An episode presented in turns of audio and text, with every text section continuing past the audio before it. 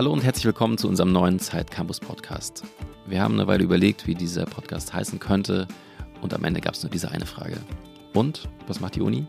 Eine Frage, die wir wirklich alle kennen. Entweder weil wir sie selbst schon mal einer Freundin gestellt haben, die wir irgendwie auf der Straße getroffen haben, die man lange nicht gesehen hat. Oder wenn man in den Semesterferien nach Hause kommt und mit den Eltern am Abendbrotstisch sitzt und die so ernsthaft wissen wollen, ja und, was macht die Uni denn jetzt? Was macht die Statistikklausur? Ja, wann ist, bist du endlich fertig? Und meistens hat man darauf keine richtig gute Antwort. Und es ist vielleicht auch gar nicht so einfach, die zu finden. Wir wollen bei uns im Podcast aber darüber sprechen, was euch wirklich am WG-Küchentisch beschäftigt. Über den Stress vor der nächsten Klausur, über nervige Chefs oder über die neue Serie, die gerade läuft. Eben über die Themen, die uns auch im Magazin beschäftigen und über die wir auf Zeit Online schreiben. Wir, das sind Christoph Farkas, Redakteur bei Zeit Campus, und ich bin Martina Kicks, die Chefredakteurin. In unserer ersten Folge wollen wir mit Merlin Sandmeier sprechen. Merlin kennt ihr vielleicht, weil er eine der tollsten Serienfiguren der letzten Jahre gespielt hat. Ein kleiner Ausschnitt zur Erinnerung.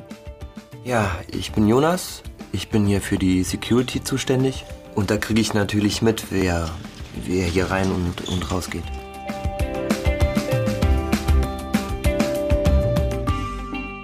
Merlin spielt den Landdetektiv Jonas Schulze in Die Discounter. Die dritte Staffel wurde jetzt gerade gedreht, die zweite Staffel läuft auf Amazon Prime. Und ihr hört das wahrscheinlich, wir sind große Fans und sehr begeistert. Wir hatten die Discounter schon auf dem Titel und Christoph, du hast die Macher auch schon für Zeit Online interviewt. Und wir haben uns Merlin als ersten Gast eingeladen, weil er uns einfach sehr begeistert hat. Er ist selber noch ein sehr junger Schauspieler und wir wollen mit ihm darüber sprechen, wie seine Studienzeit war, ähm, wie er vom Außenseiter zum Star geworden ist und was es eigentlich mit dieser Verkleidungskiste im Saarland auf sich hat, mit der alles angefangen hat. Als kleines Einführungsseminar für alle, die die Serie nicht gesehen haben, erzähle ich nochmal ganz kurz, worum es in die Discounter geht. Es geht eben um diesen, diese Alltagswelt eines Supermarkts, die wir alle kennen, um einen Discounter in Hamburg-Altona. Wir lernen den inkompetenten Chef kennen, wir lernen das sehr junge, sehr unmotivierte Team kennen, das äh, die Zeit vor allen Dingen damit verbringt, hinter den Milchregalen zu knutschen und E-Shisha in jeder Pause zu rauchen. Das Ganze ist ziemlich peinlich, ziemlich romantisch, widerlich, witzig, sehr traurig auch in anderen Momenten. Und ich glaube, Teil dieser Magie ist, dass es eben nicht von ähm, irgendwelchen abgebrühten 40-jährigen Fernseh-Olivers äh, gemacht wurde, sondern von drei Schulfreunden hier aus Hamburg, die alle Anfang 20 sind. Und das merkt man in der Serie eben auch in jedem Moment an, an der Sprache, an den Gags, an den Kostümen, die wirklich fantastisch aussehen und an so schönen Figuren wie diesem Ladendetektiv. Ja, voll. Und deshalb haben wir Merlin heute eingeladen zu uns und äh, begrüßen ihn ganz herzlich. Hallo Merlin. Hi, moin zusammen. Schön, dass du da bist. Ja, vielen Dank für die Einladung. Wir haben ja eben schon so ein bisschen gesagt, wir sind hier wie so einer, an so einem WG-Küchentisch. Du hast ja damals in München studiert. Erinnerst du dich noch an dein WG-Zimmer? Ja, sehr gut sogar. Ja, ich hatte das Glück, ein WG-Zimmer zu bekommen in München. Das ist ja auch erstmal nicht so einfach, was zudem noch bezahlbar war tatsächlich. Ja, ich konnte da die ganzen vier Jahre wohnen bleiben, im Gegensatz zu anderen Mitstudierenden, die, glaube ich, in vier Jahren, die, die Rekordhalterin ist achtmal umgezogen, glaube ich. Oh, wow. Und ich konnte da wohnen bleiben und die Wohnung war tatsächlich gut gelegen in Schwabing, in der Hohenzollernstraße. Mhm. Und äh, war ein tatsächlich sehr, sehr schönes Haus und eben nicht so totsaniert. Das war äh, sehr schön dort. Können irgendwann wie in Weimar oder wie so in historischen Städten kann man so eine Plakette ans Haus schlagen. Hier lebt ja, genau. Merlin Sandmeier. Ja, ja, genau. wenn sie schon da hängt. Was hast du bezahlt, wenn die Miete günstig war? Das weiß ich nicht mehr genau. Es waren unter 300 Euro tatsächlich für ja, 16 Quadratmeter oder so. Das ja. klingt nach guten Kontakten oder nach Bestechung? Es waren tatsächlich Kontakte aus dem Theater, ja, wo ich damals gearbeitet habe in Saarbrücken. Mhm. Und da lebte auch ein Schauspieler und der kennt ja dann auch die Situation, wenig Geld und so weiter und so fort. Und dann durfte ich einziehen und auch wohnen bleiben. Werbung. Eine Bibliothek, die man überall nutzen kann. Mit Perligo hast du Zugang zu über einer Million Lehrbüchern, wissenschaftlichen Texten und integrierten Tools, die dir dabei helfen, noch effizienter zu lernen. Ob auf dem Smartphone, Tablet oder am Laptop. Im Abo zahlst du für Perligo nur 12 Euro im Monat. Weniger als ein Buch im Laden kostet. Also, teste Perligo gratis und spare auf die ersten drei Monate 50% mit dem Code ZEIT50. Mehr Infos unter perligo.com. Wir haben dich vorher gefragt, was für ein Getränk so symptomatisch vielleicht war für deine Studienzeit und du hast dir eine Paulaner Spezi gewünscht. Ich habe jetzt hier mal eine mitgebracht. Ja, vielen Dank. Oh, lecker, endlich wieder. Wie hat Paulaner Spezi dein Leben verändert? Na, ich meinte, man muss davor sagen, ich habe auch drei Biersorten vorgeschlagen, aber dachte ich, also Alkoholgetränke kommen jetzt nicht so, kommen nicht so gut. Deswegen habe ich sehr viel Bier getrunken eigentlich in der, in der Studienzeit. Und Paulaner, naja, aber lebensverändernd, eher lebensfördernd, weil ich mir dann morgens, wenn man dann zum Sprechunterricht oder zum Körpertraining an der Schauspielschule gegangen ist, erstmal eine, eine Spezi reingezogen habe, ein bisschen Koffein und Zucker, dass man den Tag übersteht. Also Ging es da so früh los? Ging's da so früh los? Da ging es tatsächlich früh los, ja, so ab neun. Das ist Hm. ja schon früh. Das ist sportlich. Ja. Wir wollen auf die Studienzeit später zurückkommen, aber erstmal über die Discounter sprechen. Im Making-of zur ersten Staffel sagt Bruno, einer der Regisseure, über dich und über die Castingsituation, wie ihr euch kennengelernt habt, dass er das Gefühl hatte, du warst eigentlich so mega cool, voll der coole Typ. Einfach sagt er, er kommt rein und wir denken, fuck, okay, ziehen wir jetzt mal durch das Casting, aber den werden wir nicht besetzen, weil er einfach zu cool ist.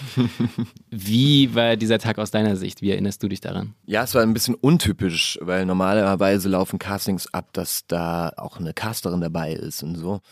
Und natürlich auch die Regie. Und da war das aber ganz ohne Casterin oder Caster, sondern nur die drei Jungs in so einem komischen, abgefragten Bürogebäude, wo irgendwie nichts mehr los war. Also es war eben kein Castingbüro, wie man es normalerweise kennt. So. Und dann saßen die da und dann haben wir so ein bisschen gequatscht und über die Rolle und so weiter.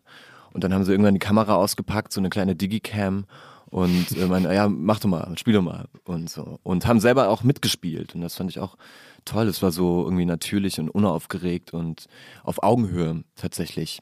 Und es wurde jetzt in dem nicht irgendwas abgefragt oder so, weil man ja auch keinen Text hat, was man vorbereiten konnte. Ja, das sondern- muss man zu den Discountern vielleicht dazu sagen. Es ist Genau. wirklich in sehr weiten Teilen improvisiert. Es gibt ein Drehbuch, aber man improvisiert eigentlich die ganze Zeit. Genau, das, was man spricht und, und so weiter, ist total frei. Genau. Und so war das auch für mich neu und äh, eben ganz anders als andere Castings, die ich bisher hatte. Und ja, das war eine lockere Atmosphäre und ja, was dann in den Köpfen von denen abgelaufen ist, das habe ich natürlich nicht mitbekommen erstmal. Dass sie dachten, oh nein, den besetzen wir nicht. Was hat dich an der Rolle gereizt oder warum hattest du Lust, diesen Jonas zu spielen? Diesen irgendwie verklemmten, problembehafteten Ladendetektiv, der von den anderen, ja, wie soll man sagen, gemobbt wird eigentlich konstant. Ja, gute Frage. Also ich mag es, glaube ich, grundsätzlich irgendwie die Verstellung oder weit weg von mir zu gehen im Spiel. Und das ist dann eine Figur, die erstmal wenig mit mir zu tun hat, würde ich mal sagen, zu der man sich viel ausdenken kann. Dann war das auch so ein bisschen beschrieben, der hat irgendwie so Ticks oder der ist irgendwie so ein bisschen komisch oder der lügt permanent. Und das sind so Sachen, die irre Spaß machen, in der Vorbereitung sich auszudenken, dass das so ein spezieller Charakter ist. Also man hat viel zu spielen einfach und das macht erstmal total Spaß. Und dann ist es natürlich auch eine Figur, die ja eben speziell ist und der spezielle Dinge passieren, die aber auch überrascht, indem dass sie krass Motorrad fahren kann oder und so weiter, was er alles so kann, ohne zu spoilern jetzt, ne, falls es Leute noch nicht gesehen haben. Aber hast du auch irgendwie so vielleicht was von dir mit in diese Figur gebracht? Kennst du dieses Gefühl, irgendwie so am Rande zu stehen oder so? Oder was ist quasi der Merlin, der in Jonas ist? Ja, die Frage wird öfter gestellt, kann ich gar nicht so gut beantworten. Ich meine, immer, wenn man irgendwas spielt, ist es natürlich auch ein Teil von einem. Man ist es ja auch selber, ne? Und was aus seinem eigenen Kopf kommt, in seine eigenen Gedanken ist, ähm, das spielt man dann ja auch irgendwie oder nimmt es mit in die Rolle.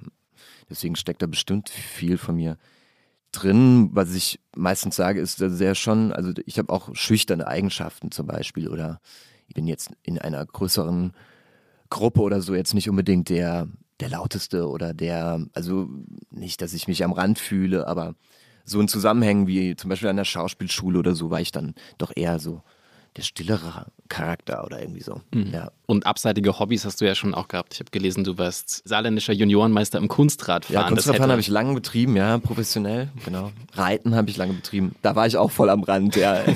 Nicht Fußball, nein. Reiten war mein Ding.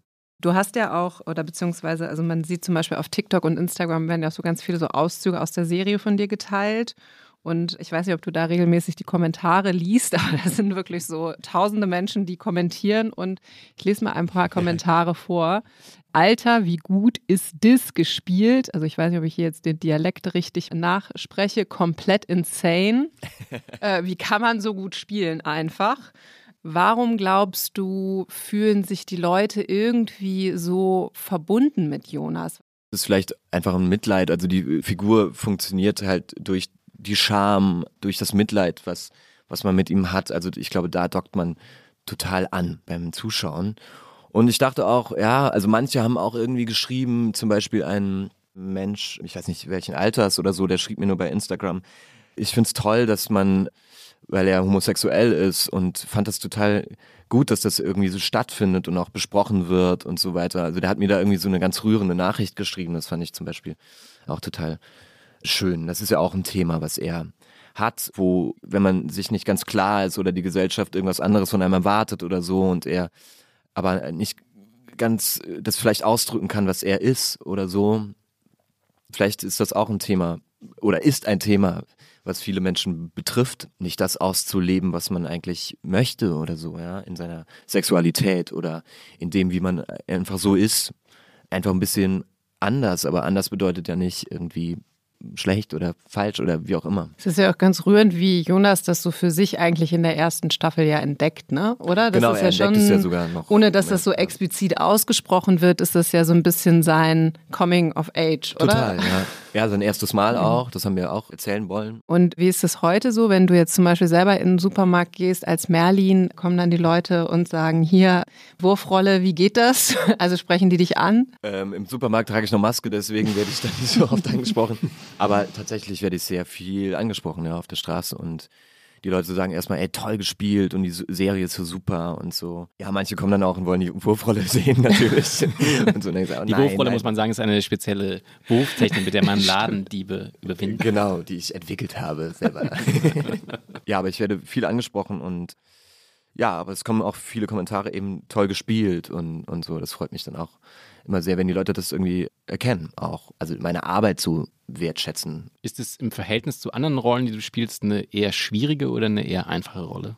Kann man das so pauschal sagen? Also mir fällt es äh, relativ einfach. Also jetzt hat man die natürlich kennengelernt über zwei Staffeln. Ich merkte auch bei der zweiten Staffel, ah okay, äh, jetzt kenne ich mich aus, so in dem Charakter. Man mhm. kann viel besser damit improvisieren und so. Mhm. Und das ist sozusagen dann auch die Rolle, die ich am meisten gespielt habe bis jetzt mit zwei Staffeln. Mhm. Und man hat diese unmögliche Jeans an und dieses T-Shirt mit irgendwie Schrift drauf oder so ein Kurzarmhemd und ist dann auch sofort da. Ja, tatsächlich. Also das Kostüm äh, hilft extrem. Also so Stichwort Verwandlung, das mhm. hilft total. Diese schlimmen Sachen, sag ich jetzt mal, die ich privat natürlich nie tragen würde, anzuhaben. Ja, das macht mhm. total mit mir was und hilft mir total, in die Figur uh, zu finden oder ins Spiel zu finden. Gab es da unangenehme Momente eigentlich auch bei Drehs? Ihr habt ja immer wieder auch so Promis da wie Mats Hummels oder irgendwelche bekannten Schauspieler, Kida Ramadan, vor denen dann in diesem Outfit. Peter Fox. Peter Fox, ja, ja. vor denen in dem Outfit zu sein, ist das. Na, Im besten Falle wissen ja, dass das eine Figur ist mhm. und dass es gespielt ist, aber das hat ja manchmal so beim Dreh tatsächlich wie was Privates. So, weil die Kameras jetzt auch nicht so auf einen gerichtet sind, sind ja auch manchmal so versteckt und so. Und dann ist es, kostet es schon ein bisschen Überwindung, dann Peter Fox total auf den Sack zu gehen und sagen, kann ich ein Autogramm und kann ich noch ein Foto und kannst du mal was rappen und so. und er mich so anguckt und sagt so, nein, Digga, äh, verpiss dich. So. äh, das ist dann schon, muss man manchmal über eine Schamgrenze gehen tatsächlich, ja.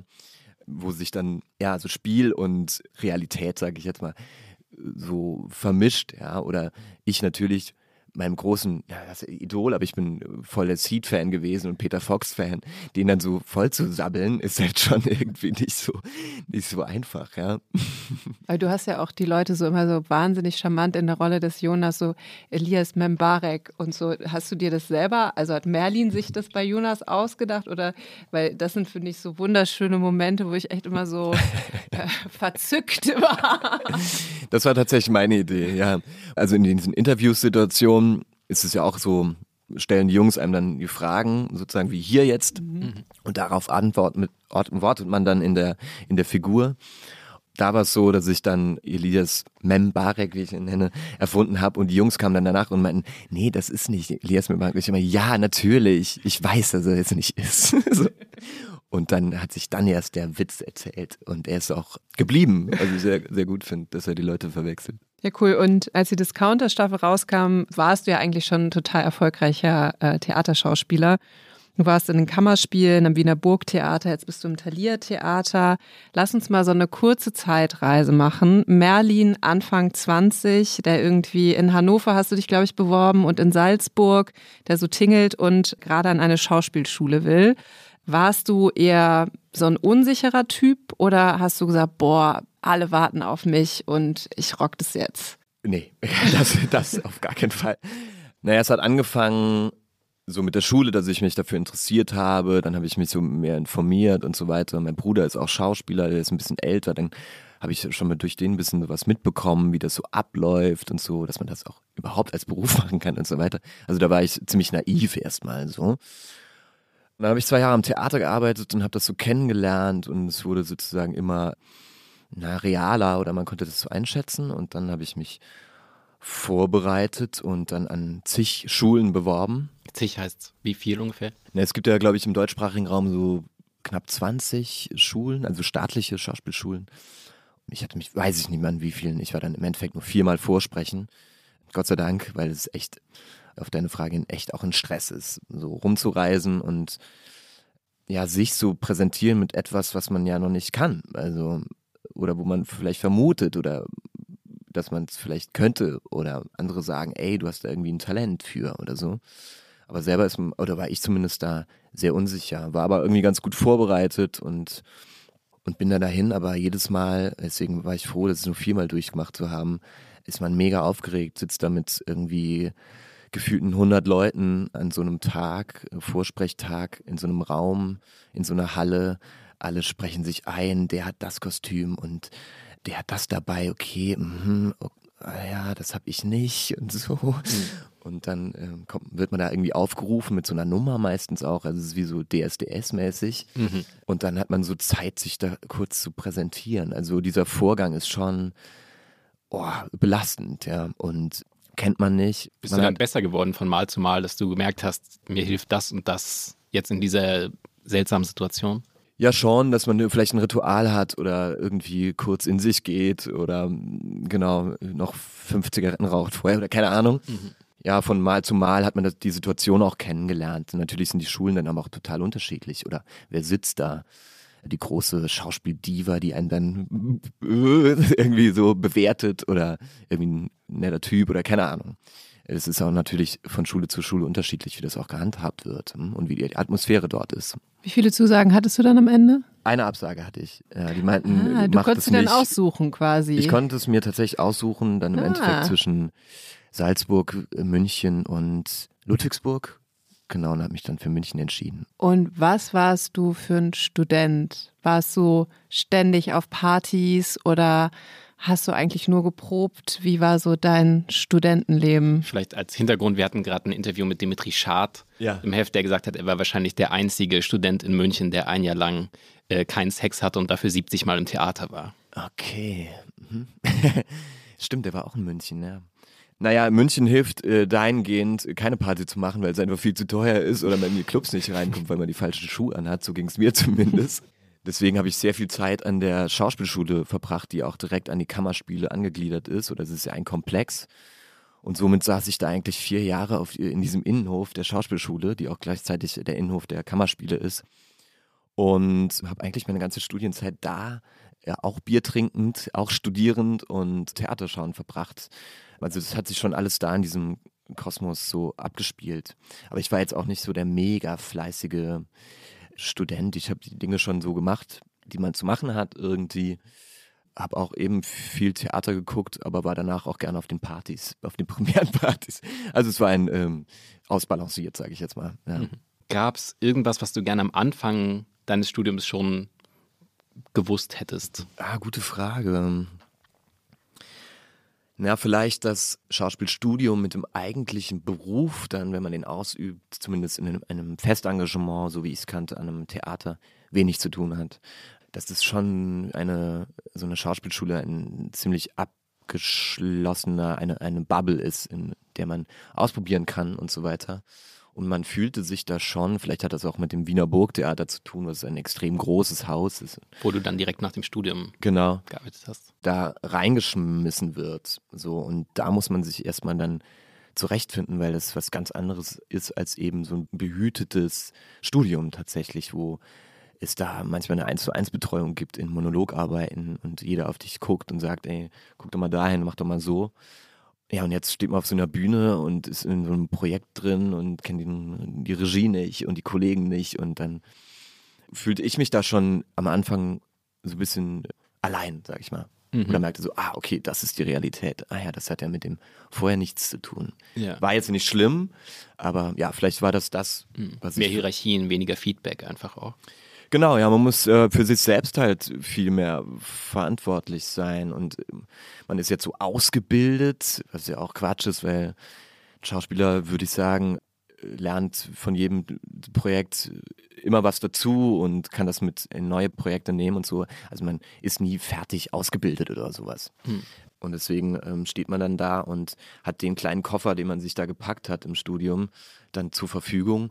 Ja, macht dann seine Erfahrungen, die man so macht. Hattest du denn, wie es viele Schauspielerinnen und Schauspieler haben, während des Studiums existenziellere Krisen, dass du gedacht hast, warum habe ich mir einfach nicht irgendeinen normalen Job, irgendeinen normalen Weg ausgesucht, statt mich hier die ganze Zeit mit mir selbst zu beschäftigen mhm. und damit, wer ich hier sein könnte und sollte? Ja, also ich würde sagen, an so einer Schauspielschule hat man auf jeden Fall definitiv irgendwann eine Krise und bei mir war sie im zweiten Jahr wo ich sage, was wollt ihr alle von mir? Der eine sagt das, ich soll so spielen und der eine hat den Ansatz und, hä, äh?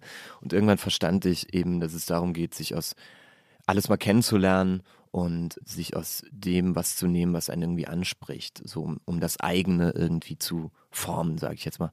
Oder Geschmack zu formen, weil darum geht es, glaube ich.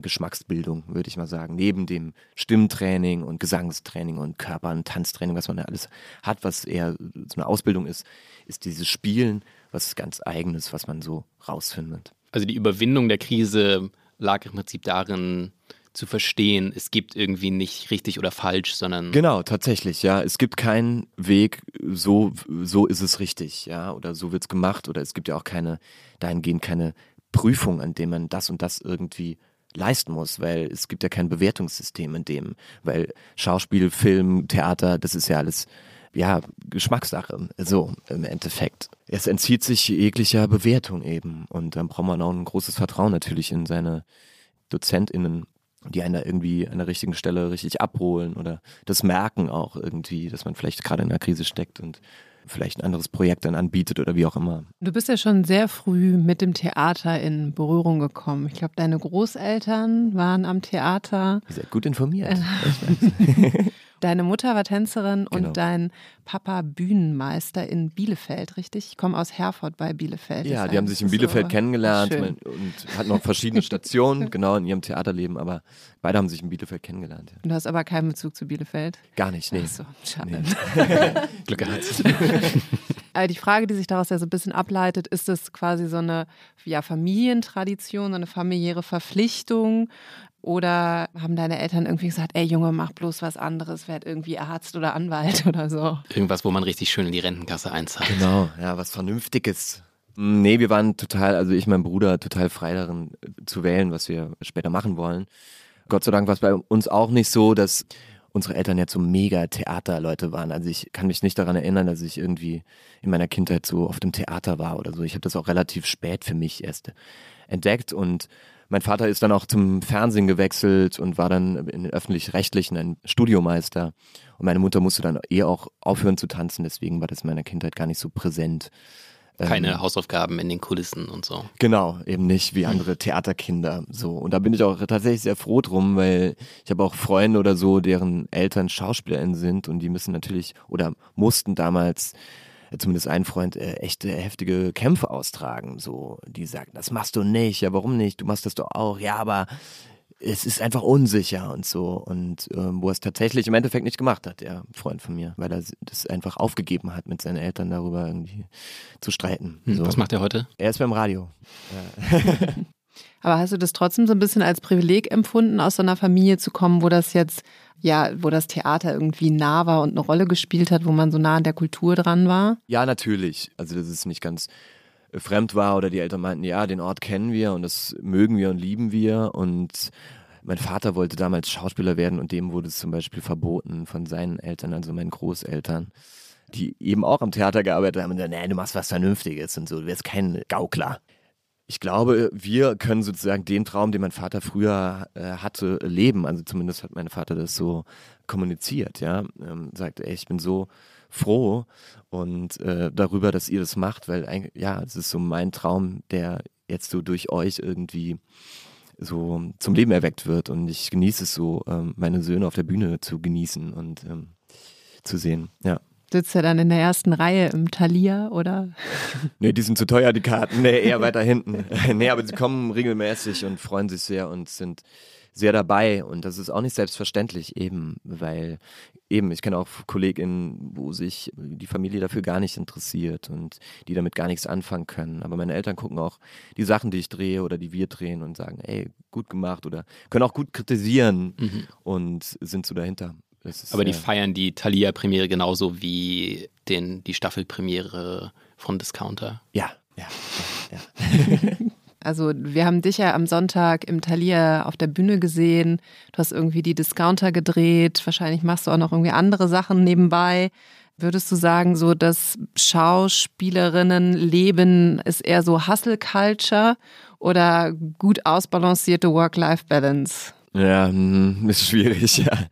Also ich meine, es ist gut, wenn man was zu tun hat. Also Hustle ist eigentlich bedeutet erstmal, man hat Arbeit, so. Das ist ja auch nicht selbstverständlich. Jetzt ist das natürlich immer ein Unterschied. Ist man frei, freier Schauspieler, Schauspielerin oder ist man fest in einem Engagement und so weiter? Bei mir ist es jetzt so, dass es echt ein bisschen Hasselei ist, weil ich eben fest engagiert bin hier im Talier Theater nebenher, aber auch noch drehe oder mich das immer mehr interessiert. Seit so. zwei, drei Jahren so vor allem. Genau, dann seitdem drehe ich eigentlich tatsächlich erst so, weil das vorher auch kaum möglich war, weil ich einfach so viel am Theater gearbeitet habe. Und jetzt versuche ich das beides erstmal in Balance zu bringen, also beides möglich zu machen. Und dann gibt es aber noch Familie und ich merke gerade, okay, es kommen immer mehr Ebenen dazu, die man so ausbalancieren muss. Ist nicht so einfach. Aber ich bin sehr froh darum, Arbeit zu haben und irgendwie zu tun zu haben. Eine Freundin von mir war neulich in die Räuber im Thalia mhm. und sie meinte, es gab so diesen einen Moment, wo so Leute im Publikum erkannt haben, dass du Jonas bist. Der Fanclub. Ja, genau. Und dann so ein bisschen das abgefeiert haben. Macht dir das eher Sorgen, dass du für immer der Jonas sein könntest? Oder ist es eher Freude, dass du so jemanden prägst, wie, keine Ahnung, Daniel Radcliffe, Harry Potter oder Orlando Bloom, Legolas? Also erstmal freut mich das, dass die Leute auch ins Theater kommen. Und ich habe das Gefühl, oder manchmal wird es auch beschrieben, dass die Leute irgendwie auch zum ersten Mal ins Theater gehen, dadurch, dass sie irgendwie Discounter geguckt haben und ich das dann irgendwie poste bei Instagram, dass heute Abend eine Vorstellung ist. Und sagen, ey cool, zum ersten Mal Theater hat mir voll gut gefallen und so habe ich bis jetzt nichts mit zu tun gehabt. Und und so. Das ist erstmal sehr, sehr schön, da Leute vielleicht auch für eine andere Form des Spielens oder der Darstellung zu begeistern irgendwie. Aber ja, klar, als, äh, den Gedanken hatte ich schon, ja, bleibt man jetzt immer dieser Jonas Schulze so. Beziehungsweise hat es auch damit zu tun, CasterInnen und so weiter sehen einen in dieser Rolle und dann äh, passiert das schon. Also man muss schon aufpassen, dass man nicht sozusagen immer der schüchterne, bisschen verklemmtere, schräge Charakter also spielt. Stolpernde, stotternde. Genau, ja. Und wenn man das mal dann ganz gut gemacht hat oder so, äh, wird man natürlich gerne auch für weitere Rollen so in diesem Bereich irgendwie angefragt. Und da muss man, glaube ich, schon tatsächlich aufpassen oder muss ich gerade so ein bisschen aufpassen, auch andere Dinge zu spielen, was aber auch passiert und was auch natürlich sehr erfrischend ist. Werbung Du bist gestresst von der Uni, liegst abends oft im Bett und grübelst oder steckst tief in einer Krise? Der Ratgeber Mental Health von Zeit Campus hilft dir, deine Gedanken und Gefühle zu sortieren und Ruhe in stressigen Momenten zu finden. Er enthält Entspannungstechniken, Lernmethoden und Notfallstrategien sowie zahlreiche Interviews mit ExpertInnen und Erfahrungsberichte von Studierenden. Sichere dir jetzt dein gratis E-Paper zum Download unter www.zeit.de/slash mental health. Ja, wir haben noch eine Überraschungsfrage mitgebracht, hier in Form einer Sprachnachricht. die wir bekommen haben, die würde ich mal abspielen. Ja, grüße dich doch erstmal, Lagunist. Mein Kleiner, du weißt, wer hier spricht? Der Große. Richtig, genau. Du erinnerst dich an die Verkleidungskiste, du erinnerst dich an die Frage, was Echtes oder was Aufbaubares. Und ähm, es war immer so ein bisschen dein Schicksal, die etwas uncooleren Rollen zu spielen. Inwiefern glaubst du, dass das Einfluss auf dein heutiges Schaffen als Schauspieler hat? Also zur Erklärung, wir haben deinen Bruder gefragt. Ja, ja ich hab's, ob er, ich hab's verstanden. Ob er eine schöne Frage für dich Ich hab ihn nie wiedererkannt. Er erwähnt eben diese Verkleidungskiste, die es bei euch zu Hause gab. Vielleicht erzähl noch mal kurz zu dieser Kiste, bevor du seine Frage beantwortest. Ja, die stand auf jeden Fall bei mir im Zimmer. Die war ziemlich groß. Da war vielerlei Zeugs drin. Und ja, ich erinnere mich sehr gut an sie. Ja, die wurde sehr oft benutzt, tatsächlich. Und die Frage war, ja, wie, wie das mein Schaffen äh, beeinflusst hat. Also vielleicht, Ja, erk- vielleicht erklärst du auch noch einmal, er sagt, an dir blieb es hängen, die eher uncoolen Rollen zu spielen. Was waren das für Na, Rollen? erstmal bin ich der kleinere Bruder, so, der muss dann halt ausführen, was die Größeren sagen. Naja, und dann gibt's noch den besten Freund meines Bruders, der ist auch Schauspieler, Daniel Stresser, auch Tatortkommissar in Saarbrücken zum Beispiel, daher kennt man ihn auch. Genau, wir drei waren sozusagen die, die kleinen Schauspieler-Jungs, so. Und die sind eben älter als ich. Und dann musste ich die Rollen spielen, die sie halt nicht spielen wollten. Nämlich das Burgfräulein oder den Esel, auf dem sie dann reiten. Weiß was ich. Irgendwie so, so ins Detail kann ich gar, leider nicht mehr gehen. Aber als Burgfräulein erinnere ich mich, glaube ich, doch noch ein bisschen, ja. Und dann hattet ihr so wallende Kleid oder das musste das wallende Kleid anziehen? Oder ja, meine was? Mutter hat auch dann später im Kostüm gearbeitet am Theater und hatte dann immer tolle Sachen dabei oder hat selber ähm, leidenschaftlich genäht und so. Da gab es allerhand, was man da so anziehen konnte. ja. Bei der Kiste haben wir die Frage von deinem Bruder gar nicht beantwortet, nämlich Mist. die Frage war, wie das dein, deinen Weg als Schauspieler vielleicht geprägt hast, dass du diese eben uncoolen, unbeliebten Rollen spielen musstest, die im Nachhinein vielleicht eigentlich die interessanteren Rollen damals schon waren. Ja, vielleicht hat mich das unbewusst beeinflusst. Das kann ich so bewusst gar nicht, äh, gar nicht beantworten, weil ich mich, wie gesagt, gar nicht mehr so gut daran erinnere. Das aber- Eseltrauma verdrängt. Ja, genau. Und ist es dann auch zur Aufführung gekommen oder war das immer in so einem privaten ja, ich so Heim Kinderzimmer-Kontext? Ja, eher so im privaten Kinderzimmer. Ja. Nee, nicht so auf Familienfeiern oder so, Gott sei Dank nicht. Und würdest du sagen, ist dein Bruder eher Vorbild oder Konkurrent? Das ist auch eine sehr gute Frage. Nein, Konkurrent nicht. Vorbild auf jeden Fall. Aber ich merkte auch so im Schauspielstudium, weil er diesen Weg total vorgegangen ist, was ich ja eben schon erwähnte, und ich mich da schon sozusagen an seine Fersen geheftet habe, genau in seinem Studium auch viel vor Ort war und mir das angeguckt habe, dass er auf jeden Fall ein Vorbild für mich war und auch noch ist. Aber ich merkte irgendwann eben im Studium, dass ich mich davon auch lösen muss, dass es auch mein eigenes ist. Also es war auch nicht einfach, meinem Bruder zu sagen, ich mache das jetzt auch. Dafür habe ich sehr, sehr lange Zeit gebraucht und habe ihn dann irgendwann im betrunkenen Kopf an seinem Geburtstag, glaube ich, gefragt, ich will das auch machen. Und er meinte, ja, unbedingt, mach das. Eben, weil ich auch dachte, ah, das ist jetzt irgendwie Konkurrenz und man macht das irgendwie auch. Man ist der kleine Bruder. Ich mache meinem Bruder schon seit Jahren alles nach. Ich trage dieselbe Klamotte, höre die gleiche Musik, fahre jetzt auch Skateboard und, und, und. Und jetzt mache ich auch noch das gleiche wie er. Du hast ihn wie um Erlaubnis gefragt eigentlich. Tatsächlich, ja, so. Und mh, ja, heute, wir sind sehr froh darüber, dass wir eben in einem guten Austausch sind und uns gegenseitig, ja, ich bin jetzt auch seit sieben Jahren im Beruf, also auch kein Neuling mehr, aber. Reicht noch, damit in Texten steht, der Jungschauspieler. ja, ja, ja, gut. Aber wir können uns gegenseitig total gut helfen und man ist ja auch oft konfrontiert mit äh, eben Krisensituationen in diesem Beruf und ja, ist sehr vielschichtig, ob es jetzt eine Rolle betrifft oder ein Arbeitsverhältnis oder so und können uns da sehr, sehr gut beraten und so weiter. Aber klar, es kommt schon auf, ich habe dann mal mehr zu tun und eher weniger oder die Anfragen sind ungleich verteilt und so. Und da äh, reden wir aber regelmäßig äh, drüber, um nicht sozusagen so eine Disbalance irgendwie entstehen zu lassen, sondern offen damit zu bleiben und transparent zu bleiben. Ey, ich habe das Angebot gerade bekommen und das Casting von der und der, wo du letztens zum Beispiel eine Absage bekommen hast und so weiter. Und da muss man, das ist auch nicht einfach so, weil man auch weiß, das findet jetzt mein Bruder oder andersrum jetzt ja gar nicht cool. Aber ich glaube, das ist der einzige Weg, so damit offen umzugehen und dann zu sagen, ey, das finde ich gerade, das verletzt mich gerade. Aber ist gut, dass du es sagst. So, weil sonst, oder wir merken so, man, man verschließt sich dann so oder will Sachen nicht erzählen und so. Und das ist, glaube ich, Gift.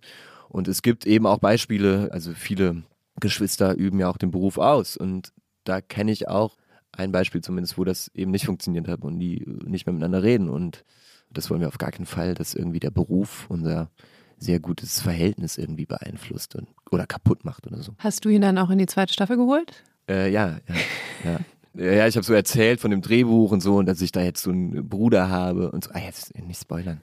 Äh, genau, aber ähm, und er meinte Frido so beim Telefonat, ja, frag, hä? Du hast doch einen Bruder, ja mich. ja klar, logisch. Ja klar, ich frage. Und dann wurde er direkt genau, also zum Casting eingeladen. Ja, dann haben wir noch eine Schlussfrage von deinem Bruder. Mm, noch mehr. Und ich weiß, wir haben vieles miteinander geteilt und teilen es immer noch, aber wo zur Hölle ist eigentlich mein Lieblingsärzte-Album? Das mit der 13 drauf. Du weißt, jetzt kannst du es zugeben. Hast du es oder hast du es nicht? Ich suche das. Seit Jahren. Diese Frage stellt er mir jetzt im Podcast. Tut mir leid, lieber Frido, das weiß ich nicht, wo das abgeblieben ist. War das überhaupt deins? Oder war es doch nicht eher meins? Hast du es nicht von meinem Taschengeld gekauft? Frage zurück. Wir werden ihn äh, bei Gelegenheit einladen und auch fragen. In diesem Sinne, vielen, vielen Dank. Ja, Dankeschön. Ciao. Ciao.